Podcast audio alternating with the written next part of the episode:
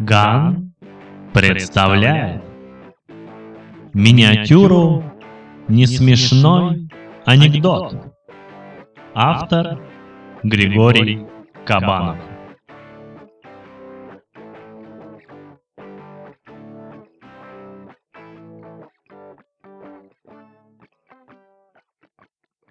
Жена изменила Василию Шатлову с сантехником. Добавьте к этому проигрыш любимой команды в плей-оффе. Единственный гол эти остолопы забили в собственные ворота. И вам сразу станет ясно, за что Вася так возненавидел человечество.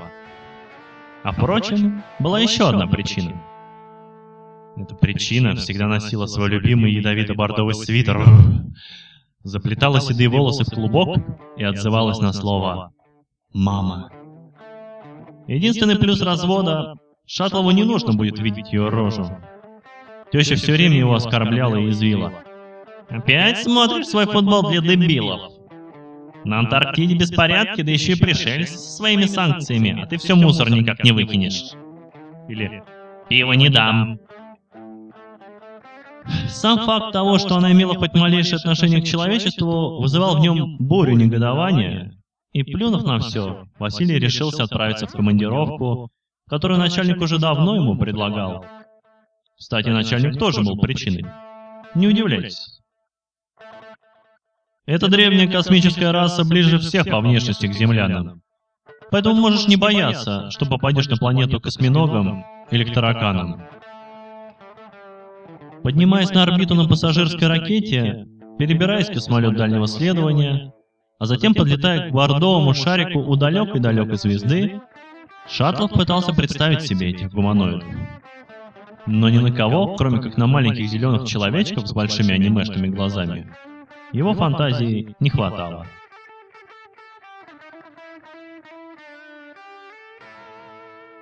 Новый начальник оказался злее предыдущего. Вася не мог на него смотреть без желания разбить какой-нибудь ненужный бытовой прибор. Гражданин Шатлов, на вас снова пришла жалоба. Секретарь утверждает, что вы грубо с ним разговариваете. Что вы, АО Пуевич? Э, должно быть, это просто языковое отличие. А вот еще одна. Интонация директора сильно напоминала его тещу. Уборщик уверяет, что вы плюнули ему в ведро. Ну, а куда мне еще было плевать? Не на чистый же пол? Так-так-так. А еще главный бухгалтер сказал, что утром вы порвали расчетку и кинули ему в лицо. Ну, на земле такая традиция. Ничего лучше Шатлов придумать не смог. Гуманоид с досадой помотал головой. Знаете, не хочется вас сильно наказывать, ведь вы только недавно к нам устроились. Да и соотечественники мои бывают не тактичны в период почкования. Давайте сегодня вы просто пообещайте, что постараетесь такого больше не допускать. Покидая кабинет, Василий краем глаза заметил, как его начальник, низкое, толстоватое существо с клубком волос на голове, звонит кому-то по импортному земному телефону. А выйдя на улицу, Шатлов увидел повсюду этих мерзких инопланетян. Все они, как две капли воды, были похожи на его тещу.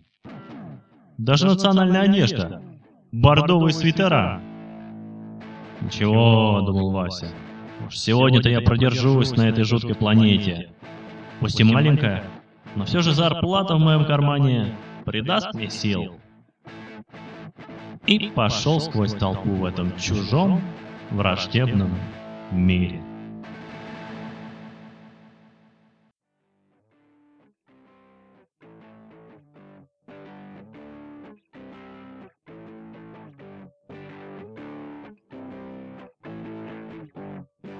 Вы слушали миниатюру «Несмешной анекдот». Автор Григорий Кабанов. Читал Григорий Неделька.